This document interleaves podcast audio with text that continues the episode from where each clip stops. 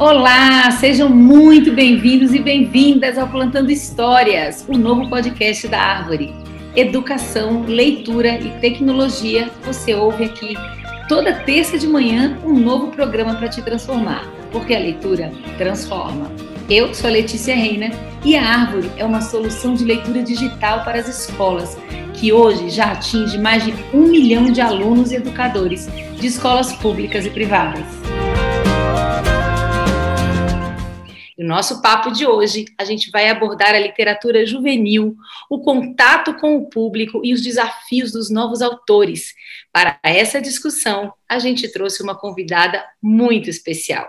Ela é autora, formada em produção editorial pelo FRJ e pós-graduada em transmídia. Já atuou em diversas áreas do mercado editorial e por anos manteve o blog Literalmente Falando, onde escrevia resenhas de lançamentos e clássicos da literatura. É autora da duologia Confissões Online e seu livro mais recente, Céu Sem Estrelas, publicado pela editora seguinte, teve recentemente os direitos comprados para o cinema. Olha que legal. Seja muito bem-vinda, Iris Figueiredo. Olá, muito obrigada, Letícia. Muito obrigada, Árvore, por esse convite. É um prazer estar aqui falando sobre livros com vocês e eu estou muito animada pelo nosso bate-papo. Vai ser muito legal. Obrigada a você por ter aceitado estar aqui com a gente.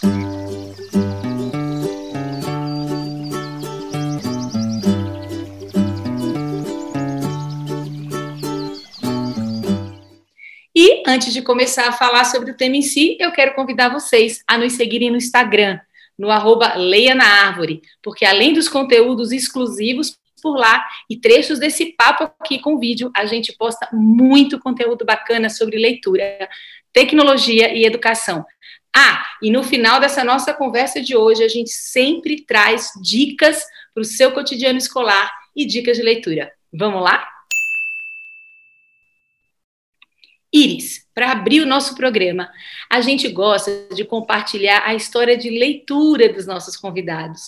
Como foi construída a sua relação com os livros?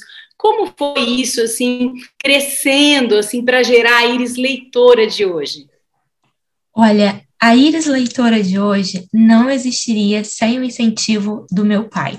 Eu venho de uma família de um pai e uma mãe que se conheceram na faculdade de letras, então os dois gostavam muito de ler.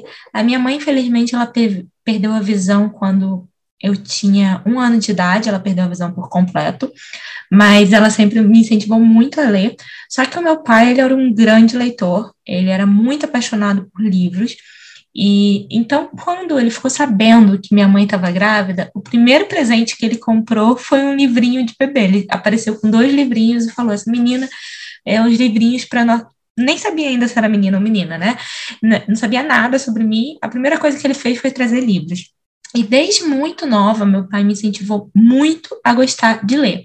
Eu tinha também a influência da minha avó materna, que ela não foi alfabetizada, ela, assim, não, não concluiu os estudos, ela chegou, foi só alfabetizada, mas nunca concluiu os estudos, trabalhou muitas, muitos anos da vida como costureira, mas todos os dias de manhã ela lia. Ela gostava de ler livros, ela gostava muito de ler a Bíblia, e ela lia revistas. Então, assim, eu tinha esse exemplo de ver muito o meu pai lendo, a minha avó lendo, e a minha mãe, sempre que possível, ela estava escutando alguma história, aquilo que era possível para ela. Então, eles sempre me incentivaram muito a estar envolvida com histórias. E minha família é muito contadora de histórias, sabe? Eles gostam muito de contar as coisas, de falar sobre livros, falar sobre é, histórias um do outro e tudo sempre com uma carga dramática em cima, tudo muito teatral, ensinado, sabe? Aquela coisa bem bem oralizada. Então eu sempre tive essa influência de casa. E ao longo dos anos eu fui gostando de ler. Eu chegava na casa das pessoas, eu já ia direto para onde tivesse um livrinho, livrinho de bebê, livrinho de criança. Eu já abria. Eu lembro que eu tinha uma colega porque livros são caros, né? Tipo, eles eram muito caros para minha família quando eu era criança. Então eu tinha uma coleguinha da igreja que tinha uns livros lindos que faziam barulho e tal. E eu chegava na casa dela, eu não queria falar com ninguém, eu queria pegar o livro e ficar batendo para ouvir os barulhos, para poder brincar, contar histórias. eu, eu achava, assim, maravilhoso os livros. Quando eu aprendi a ler, foi a coisa que eu mais esperei na vida. Eu lembro que eu rabiscava nos papéis, querendo aprender as palavras, querendo saber tudo. E ao longo dos anos foi assim que eu fui me formando como leitora. E eu lembro que as pessoas achavam até esquisito que eu lia muito, porque é, eu, não é uma coisa que eu goste muito, acho que seja muito certo, mas tinha aula que eu não gostava de acompanhar, tipo matemática, eu era muito ruim em matemática, eu só tinha nota para passar. É, eu às vezes pegava um livro e escondia atrás do meu caderno. Então eu já fui parar na coordenação por causa de livro. Assim, eu acho que eu sou uma das únicas pessoas que foi parar na coordenação porque estava lendo no meio da aula. E eu gostei, sempre li muito, até que na adolescência eu comecei a ter contato com livros da Meg Cabot, livros voltados para o público jovem mesmo, no público adolescente. Thalita Rebouças foi uma escritora que fez eu acreditar que eu podia ser escritora sendo, nova, sendo brasileira, porque eu achava que o escritor ele sempre nascia fora do Brasil, escritor era sempre muito mais velho do que eu, ou já tinha morrido. Então, essa era a minha visão de escritor, sabe? Era uma coisa muito imaterial, muito distante. E aí, uma vez o colégio foi para a Bienal, e na Bienal eu tive a oportunidade de conhecer a Thalita, e aquilo mudou muito a minha vida como leitora, e eu pensei, nossa, eu também posso contar histórias. E nesse percurso, acho que quando eu tive uns 18 anos, não, 17 anos, com 17 anos eu comecei a falar de livros na internet, porque eu já falava em grupos de na época da comunidade, né, do Orkut, eu ia muito discutir livros que eu estava lendo, e aí o meu pai virou e falou assim, Iris, é, você está passando muito tempo na internet, ou eu vou tirar a internet de você, ou você usa a internet para fazer algo útil, porque você quer fazer comunicação, então usa a internet para se comunicar, usa a internet com algum propósito. Eu falei, pai, mas ninguém faz isso. Ele, ué, por que você não pode fazer? Então eu fui lá e comecei a falar dos livros que eu lia, mas eu achei que seria uma coisa que eu ia tocar por dois, três dias, e depois ele ia esquecer, porque meu pai esquecia muito das coisas depois ele ia esquecer e pronto, problema, eu ia fazer outra coisa da vida.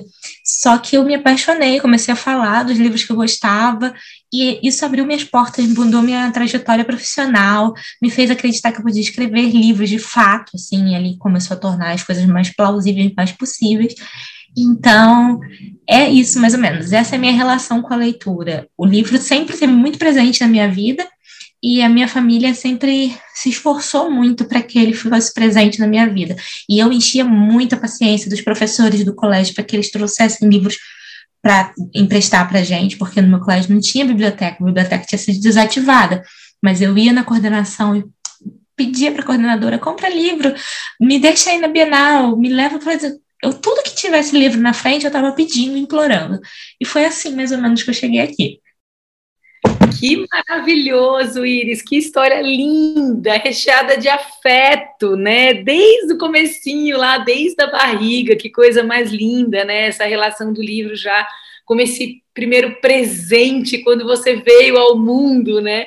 Muito lindo. E é legal que aí esse pai volta como um grande incentivador de algo meio empreendedor com a leitura, né? Então vai usar a internet, então usa para algo útil e vira um incentivador desse empreendimento que é falar para os seus leitores. Muito legal.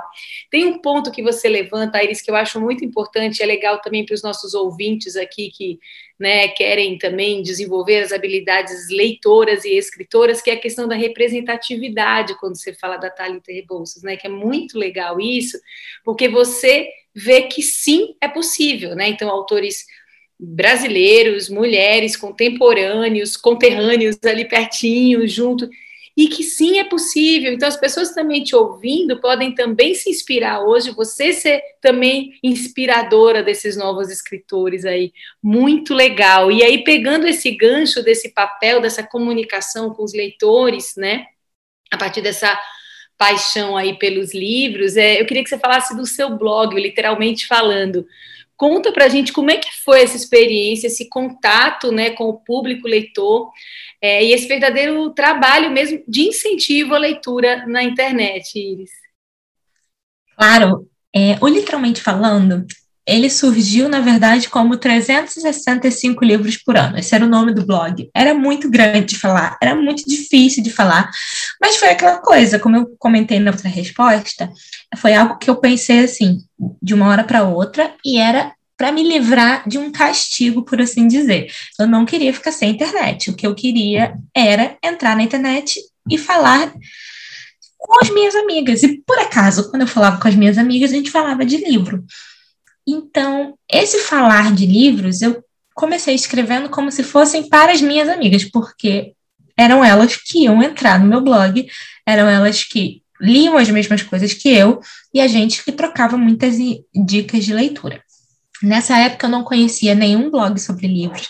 Na verdade, os únicos blogs específicos que eu sabia que as pessoas escreviam sobre coisas é, e não sobre o dia a dia delas, isso foi em 2009, que, era, que foi quando começou a ter uma pequena mudança na, nos blogs, porque hoje em dia a gente sabe, ah, tem site de tal coisa, tem canal especializado, só que quando eu era adolescente, blog era um lugar para você falar da sua própria vida você falava sobre coisas aleatórias, não existia muito uma, um direcionamento.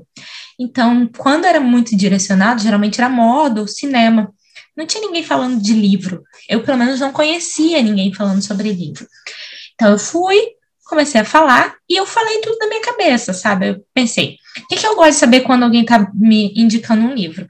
Contar sobre o que é história, porque eu odeio não saber sobre o que é história, porque eu não vou ler se ninguém me disser um resumo do livro. E não, assim, não contar o, coisas que eu queria saber. Não queria contar o final. Queria que as pessoas me dissessem se elas gostaram ou não do livro, por quê. E queria saber também quais livros se pareciam e onde encontrar aqueles livros. Então, foi mais ou menos essa estrutura que eu pensei naquele momento para começar a falar dos livros que eu estava lendo. E o tempo foi passando, começaram a surgir pessoas que não eram os meus amigos comentando nas postagens. E aí essas pessoas tinham blogs onde elas também falavam de livros. E eu pensei, nossa, tem gente esquisita como eu, que também está aqui na internet falando de livros. E eu fiquei, ok, vou olhar esses sites. E daí eu comecei a encontrar outros blogueiros que falavam sobre livros, mas até então, para mim, nada disso era uma possibilidade de carreira. Nessa época, eu estava escrevendo o Dividindo Mel, que é o meu primeiro livro. Eu escrevi ele em 2010, publiquei em 2011. É, mas eu estava ali escrevendo porque eu gostava de escrever, sempre escrevi e nunca tinha terminado nada. Era só um, um livro que eu estava ali contando uma história que eu gostaria de ler. Então, eu comecei a conhecer outros blogs, até que um dia eu abri meu e-mail e uma editora tinha mandado e-mail para mim perguntando se eu queria ir lá conhecer. O meu pai, de novo ele, é, ele virou para mim e falou assim: Filha, é, e se isso for um golpe? E a gente ficou tipo, do nada. Eu tinha, eu tinha 17 anos ainda, eu acho que eu tinha acabado de completar 18. Eu mal. Eu acho eu tinha 17 ainda, porque foi antes de eu entrar na faculdade de jornalismo, de produção editorial. Eu ainda fazia jornalismo. E eu nasci em São Gonçalo, cresci em São Gonçalo, que é do outro lado da ponte, Rio Niterói. Então, é longe do Rio, eu nunca tinha ido para o Rio sozinha.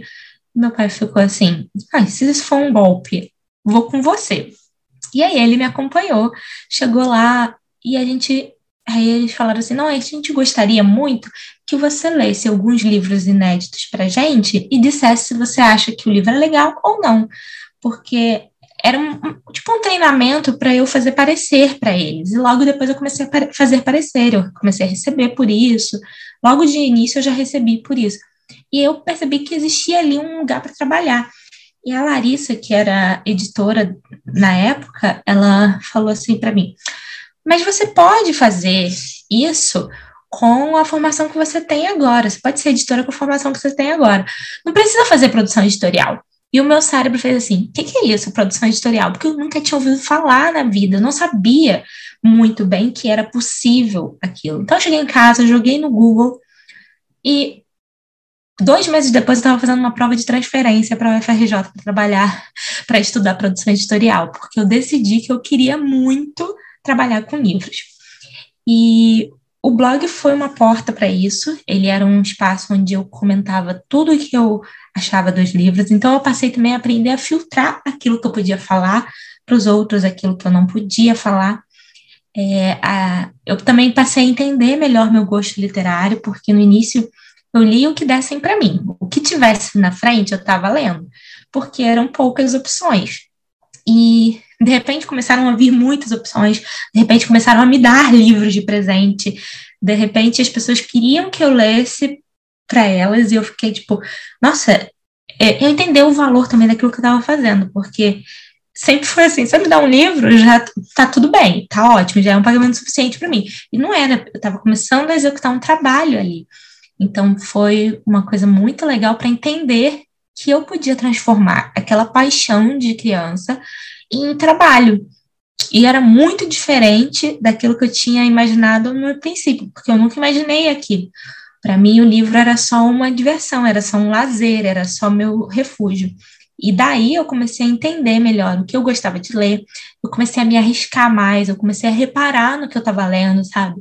Não no sentido que eu acho que todo mundo repara no que está lendo, mas eu, que, perguntas que eu não me fazia antes. Tipo, hoje, esse ano, por exemplo, eu fiz uma, um desafio comigo mesma de ler autores que não fossem, ler mais autores, não parar de ler, mas ler mais autores que não fossem dos Estados Unidos ou da Inglaterra, ler autores fora desse eixo. Então, assim, a, um dos livros que tem aqui na minha lista para ler é do Suriname, sabe?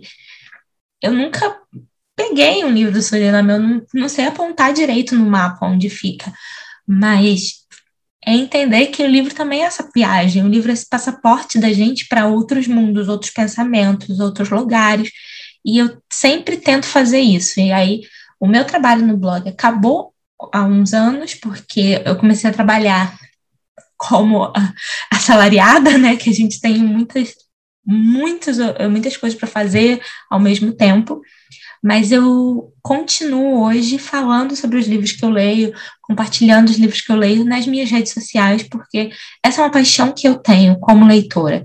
Eu sou uma pessoa que gosta da leitura como aquele momento pessoal, mas eu sempre gostei de compartilhar. Eu já fazia isso desde o colégio. O blog foi uma plataforma para eu poder alcançar mais pessoas. Eu lembro que na escola eu chegava com um livro e eu tenho até uma versão bem surradinha de Gossip Girl, que era uma série que eu adorava, então a série de livros também eu tive a oportunidade de conhecer a autora numa Bienal, foi assim, para mim foi um sonho. E aí ela tá autografada até, e a autora autografou uma versão super velha, com partes da capa caindo, porque o livro correu o meu colégio inteiro, todos os meus amigos queriam ler, e eu passava de mão em mão. Quando ele voltou todo destruído, ficaram assim, mas você não se importa? Eu ficava tipo, claro, eu gosto de um livro bonito, todo mundo gosta de um livro com cara de novinho, mas aquilo para mim era um sinal de que o livro foi lido, que ele foi aproveitado por tanta gente, sabe? Eu acho que não existe nada mais fascinante no livro do que saber que ele chegou em mais gente. E para mim, literalmente falando, era essa porta de fazer o livro chegar em mais pessoas, de fazer as pessoas perceberem coisas diferentes que elas queriam ler coisas diferentes que poderiam interessar. E até hoje, quando eu tento falar sobre livros na internet, eu tento pensar nisso. O que, que de diferente eu posso agregar? Tem tanta gente falando de livros, tem tanta gente lendo. O que, que eu posso fazer que é só meu, que só eu poderia fazer, levar essas pessoas não, não que seja, ah, só eu vou indicar esse livro, não, mas o que, que eu posso trazer de reflexão para essas pessoas a partir daquilo que eu tenho para compartilhar. Nossa, muito legal essa sua fala, assim, muito bacana, porque você começa imaginando o seu interlocutor ali, né? De cara você define ali que são as suas amigas com quem você estava falando. E quando eu acho que a gente escreve pensando nesse contexto do que, que a gente está escrevendo, para quem que a gente está escrevendo, organiza muito o pensamento, né? Eles assim. Então, quer dizer, a partir dessa sinceridade dessa escrita para o outro, de querer compartilhar com o outro as suas impressões, veio esse reconhecimento profissional, né? De sim escrever resenhas, de sim ser uma pessoa que faz parecer, né? Porque eu acho que você buscou com muita verdade esse, esse canal de comunicação muito legal, e aí refletiu para o teu trabalho mesmo profissional, muito legal. Isso que você fala do livro, que você quer que chegue em todo mundo, não só as tuas impressões, aquela reflexão que é muito especial tua para chegar no outro, isso também do, do livro correr, né? Essa semana passada a gente fez uma, uma conversa com Gessé Andarilho, não sei se você conhece esse escritor, ele escreveu Fiel, tem também na Árvore, e ele falou exatamente isso que você falou, Iris, da importância do livro circular. Ele fez uma comunidade, ele fez uma biblioteca na comunidade onde ele mora, né? E a ideia é que o livro circule, né? E ele disse que as pessoas questionavam, mas você não tem medo do livro, né? A criança vem aqui, pega o livro e não devolve. Ele fala, não, eu quero que a criança pegue o livro, que leia muito, que esse livro circule. Então, quando você traz essa tua referência desse livro suado, vem isso, né? A leitura precisa chegar nas pessoas, as pessoas precisam discutir sobre aquilo. Muito legal. E acho que essa tua necessidade de escrever para o outro vai aparecendo na, na, tua vida como autora, né? A, tu, a tua autoria, as tuas histórias, as tuas narrativas que você quer contar, né?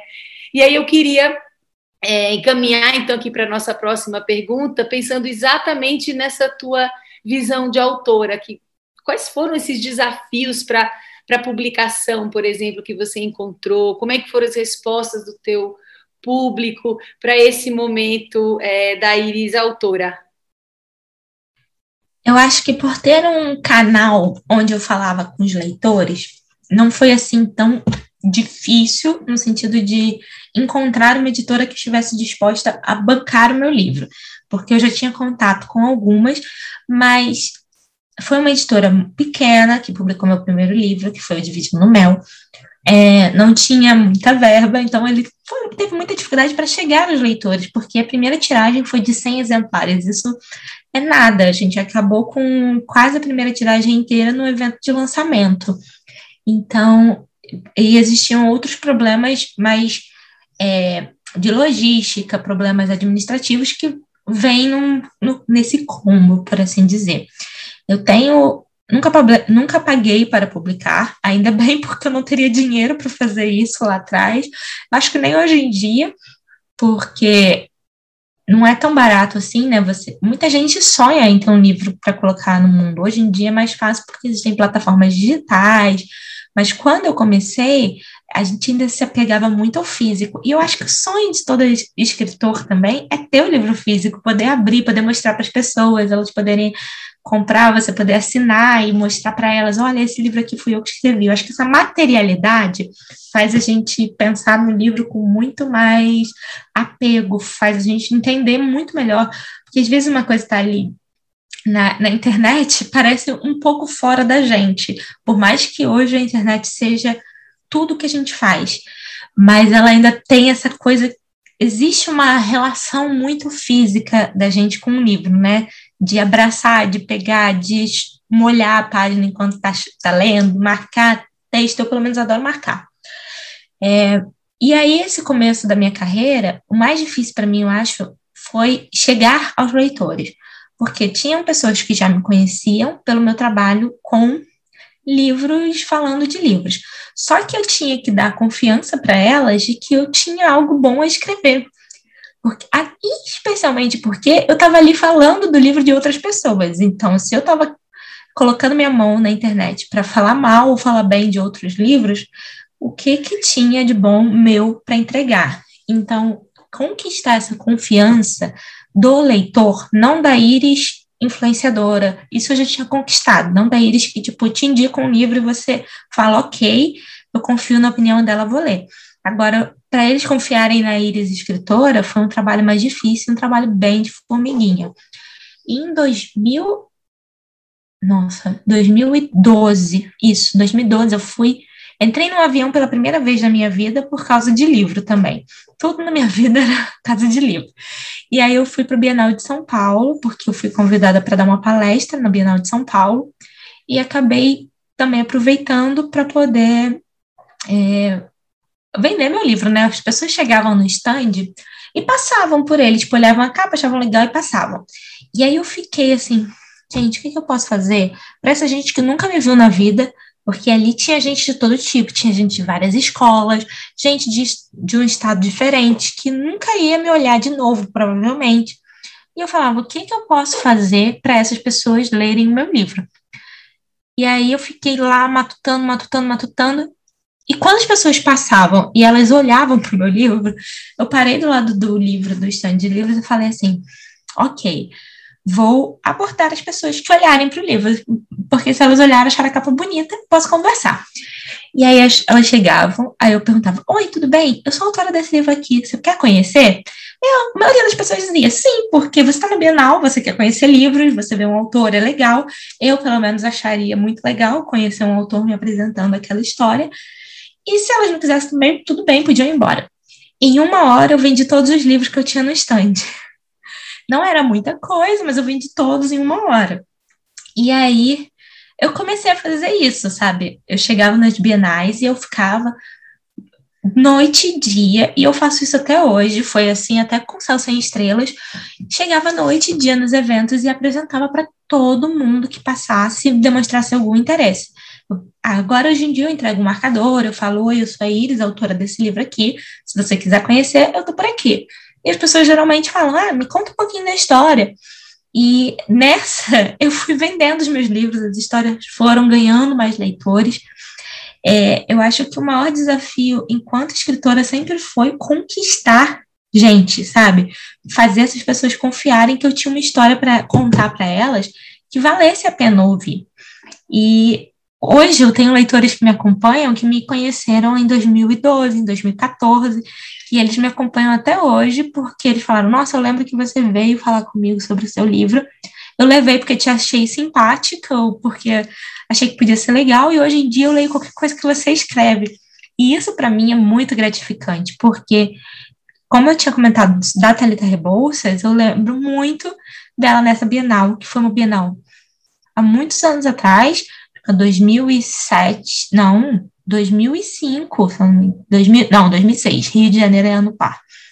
Foi em 2006 que ela ainda não tinha estourado totalmente, então ela estava ali no stand da editora é, e falou com a gente, conversou, e aquilo para mim foi muito marcante enquanto leitora. Ter uma escritora conversando comigo, me contando um pouco sobre a trajetória dela, falando dos livros como, como de igual para igual. Então eu falei, ah, sabe, quer saber? Aquilo me marcou muito como leitora, então é isso que eu vou fazer daqui para frente.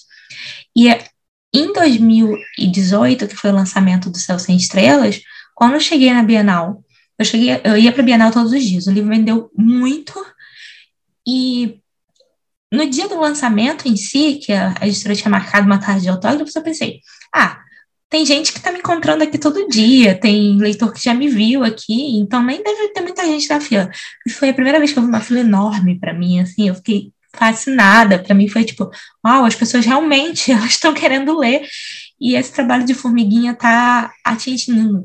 Mas você vê quantos anos se passaram, porque eu comecei a publicar em 2011, a gente está em 2021. Esse ano eu faço 10 anos de carreira e eu sou relativamente nova, eu tenho 28 anos. Então, desde meus 18 anos, eu estou aqui tentando fazer meus livros acontecerem, por assim dizer. E, felizmente, eles estão acontecendo. E eu trato cada livro como se fosse o primeiro, sabe? Eu sempre tento lembrar que a cada livro eu preciso conquistar leitores novos, e a cada livro eu também estou trazendo uma coisa nova, porque é um novo livro, é uma nova história.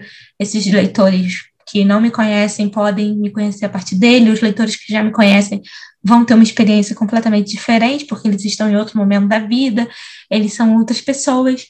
Então, eu gosto muito, eu acho que esse é o maior desafio do escritor também, de você continuar conversando com as pessoas que te leram, porque tudo muda, né? Muda muito rápido, ainda mais agora.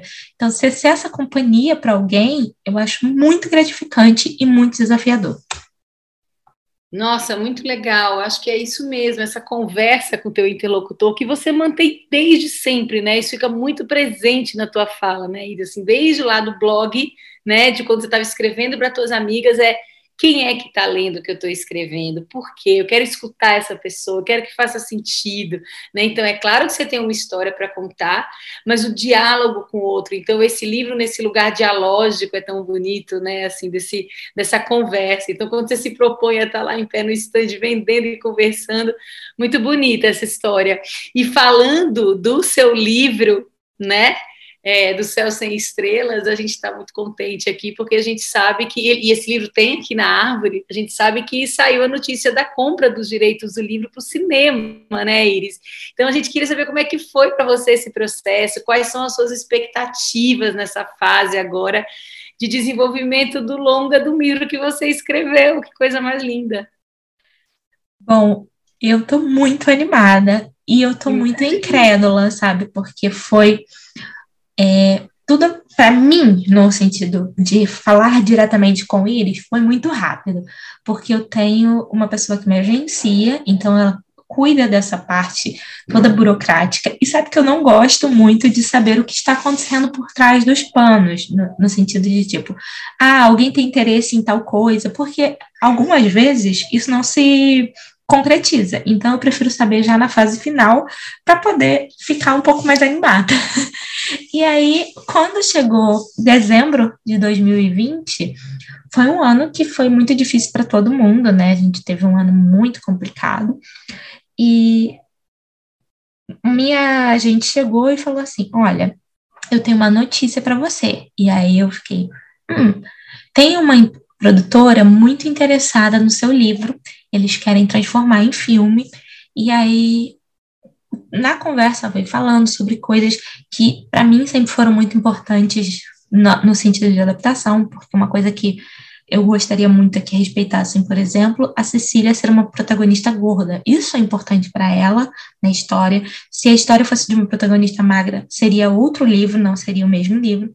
E aí a produtora, ela já, quando chegaram, a pessoa da produtora chegou, eles já chegaram falando sobre isso, como eles não queriam fazer nenhuma alteração nesse sentido porque é uma possibilidade, né? O audiovisual é uma outra mídia, é algo que eu não domino, então eu precisava de outras pessoas resolvendo algumas coisas para mim que eu não entendia, para poder fazer aquilo da melhor forma possível, porque eu queria ser justa também com os meus leitores e com as pessoas que se sentiram representadas por aquele livro, porque a história sempre foi muito pessoal para alguns. Até hoje eu recebo muitas mensagens que tratam desse livro de uma forma muito mais próxima e pessoal do que outras histórias, porque elas se enxergam ali. Então eu não queria que isso se perdesse no audiovisual, porque para mim é o principal do livro, é a alma dele. E aí, quando chegou com essa proposta, eu fiquei muito feliz, muito animada, e a, a, acabamos fazendo negociação. Eu lembro até que minha mãe falou assim: não conta para seu pai, porque ele é muito fofoqueiro, ele vai contar para todo mundo, ele não vai aguentar guardar o segredo. Então a gente só contou para ele quando saiu a nota no jornal avisando, contei para ele um dia antes, eu falei: papai, eu tenho uma, uma coisa para te contar. E eu até fico feliz que essa nota tenha saído, porque o meu pai, infelizmente, ele faleceu de Covid esse ano por causa, é, durante a pandemia, porque ele trabalhava em hospital como administrativo. Ai, e... sinto muito, Iris. Sinto hum, muito. Obrigada. E aí eu tive como contar isso para ele, mas assim, a gente tinha uma. Eu tenho uma animação muito grande para essa história, eu quero ver muito vê-la no, no cinema, assim, vai ser uma coisa muito muito, muito importante para mim, porque esse livro me marcou muito como escritora, mudou minha vida como autora, né?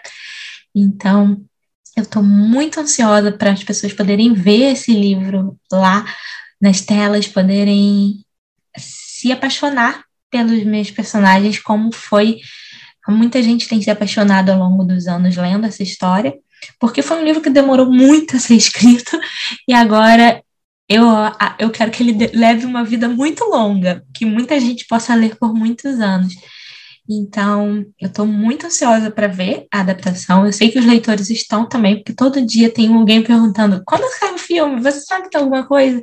Ainda está no processo bem inicial de produção, a produtora está é, prospectando e com outros lugares, mas eu estou muito feliz. Qualquer novidade que eu souber, eu vou contar nas redes sociais, porque eu sou fofoqueira também, que nem meu pai saia contando para todo mundo, eu conto também para todo mundo. Então, eu estou muito animada, eu espero que o livro, que o filme saia logo, o mais rápido possível, e que já estejamos todos vacinados para a gente poder se ver nos cinemas, porque eu vou querer, eu acho que eu vou querer viajar o Brasil inteiro do meu próprio bolso em cada salinha de cinema que estiver exibindo, porque é, é um orgulho, assim, uma alegria muito grande quando eu recebi a notícia, eu lembro que eu fiquei super, super, super animada e eu nem sabia direito o que falar. Eu só ficava tipo, aham, aham, é isso mesmo, obrigada, ok.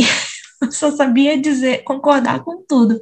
Mas não, não fui eu. Ainda bem que tinha outras pessoas cuidando para mim, para eu não dizer ok para todas as coisas. Eu imagino, né? Que bonito isso de você ver a sua história nas telas, assim, bem bacana. E eu estava lendo sobre a Cecília, sobre a personagem, né? E eu acho que isso que você fala de manter essa fidelidade com os teus leitores, eu acho que uma fidelidade com esses personagens também, né? Eu acho que as questões pelas quais a Cecília passa e que talvez muitos leitores e leitoras tenham se identificado, também você precisa ser fiel a ela, fiel a essas emoções que a Cecília trouxe, né? E que você trouxe para a Cecília, né?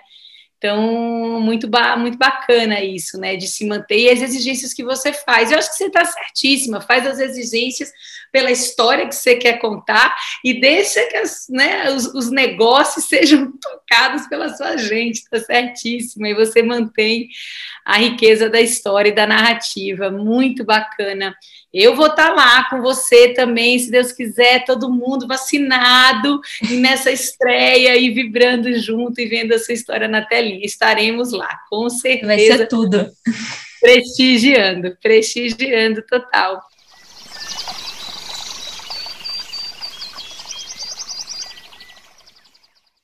Muito legal, Iris. E agora a gente está chegando aqui no finalzinho do programa, mas antes a gente tem um quadro que se chama Plantando Leitura, onde os nossos convidados indicam um ou mais livros para você. E aí, Iris, como a gente está falando desse cenário nacional, a gente quer ouvir as suas dicas de autores contemporâneos. Que livros que você indica para os nossos ouvintes? Eu como vocês viram, gosto muito de indicar livros. Então, eu separei alguns pensando mais ou menos em, nas pessoas que acompanham a árvore e no que eu gostava de ler e no que eu curti ler nos últimos anos. Então, se você gosta muito de aventura, tem indicação de três autores que são brasileiros que escreveram aventuras que eu adoro. O Mistério da Sala Secreta, da Lavínia Rocha, é, A Batalha do Conta Monstro, do Dinha Notso, e Mensageira da Sorte, da Fernanda Nia. São livros que eu acho super divertidos de acompanhar. A gente se sente passeando pelos, pelos lugares que eles criaram e a gente também se joga dentro das aventuras que eles estão vivendo. Se você gosta de romance, eu indico 15 Dias do Vitor Martins e Conectadas da Clara Alves, são super fofos e são rapidinhos de ler, muito divertidos, eles são bem diversos e também tem Você Tem a Vida Inteira, do Lucas Rocha, que é um outro livro que eu adoro, que já foi publicado até nos Estados Unidos, e ele é um autor aqui da, minha, da mesma cidade que eu, de São Gonçalo, então eu indico bastante. E tem dois livros que estão para sair que eu já tive a oportunidade de ler e eu adorei, que é Reticências, da Solane Kioro, e Serviço de Entregas Monstruosos, do Dia Notsu, também deve sair no meio do ano. Então, essas são as minhas indicações. Eu sou uma pessoa que, como deu para ver, não dá para se decidir em uma só, porque eu leio bastante. Então, tem muito livro para indicar. Maravilhosa! Que sorte dos nossos ouvintes poder ter aqui várias dicas. Eu anotei aqui. E a gente está chegando aqui, então, ao final do programa. Eu quero agradecer mais uma vez pela sua presença. Foi muito bom te ouvir, muito inspirador. E sim, em breve a gente está nas salas de cinema vendo a sua história sendo contada também de uma outra forma, mas também já favoritei seu livro aqui na árvore. Quero ler, quero saber então mais sobre a história da Cecília. Iris, muito obrigada por você estar aqui com a gente. Eu que agradeço a oportunidade, obrigada, pessoal da Árvore, pelo convite. Foi um prazer estar aqui falando sobre minha escrita, revisitando a minha história. E também eu fiquei muito feliz pelo convite, porque eu adorei o site, eu adorei as opções que tem lá. É muito legal isso de dessa oportunidade que dá dos livros chegarem a mais pessoas ao mesmo tempo. E isso é o mais importante para mim, ver a leitura sendo democratizada, ver mais gente lendo, que a história circulando. Isso é uma coisa que eu faço desde os meus tempos de colégio e eu quero continuar fazendo pelo resto da minha vida. O meu sonho é ver mais gente lendo e se apaixonando pela história e tendo essa oportunidade de descobrir os próprios livros, descobrir aquilo que elas gostam. E iniciativas como a Árvore ajudam muito as pessoas a terem isso. Então, muito obrigada pelo convite, foi um prazer estar aqui falando com vocês. Que maravilhoso, o prazer foi todo nosso. Muito, muito, muito obrigada. E a gente pede a você que nos ouve, que nos ajude a chegar em mais pessoas e compartilhe esse programa com seus amigos e colegas, assim todo mundo também pode ouvir as dicas de leitura aqui da Iris. Semana que vem, o Plantando Histórias está de volta. Educação, leitura e tecnologia, você ouve aqui. Toda terça de manhã, um novo programa para te transformar. Porque leitura transforma. Até a próxima.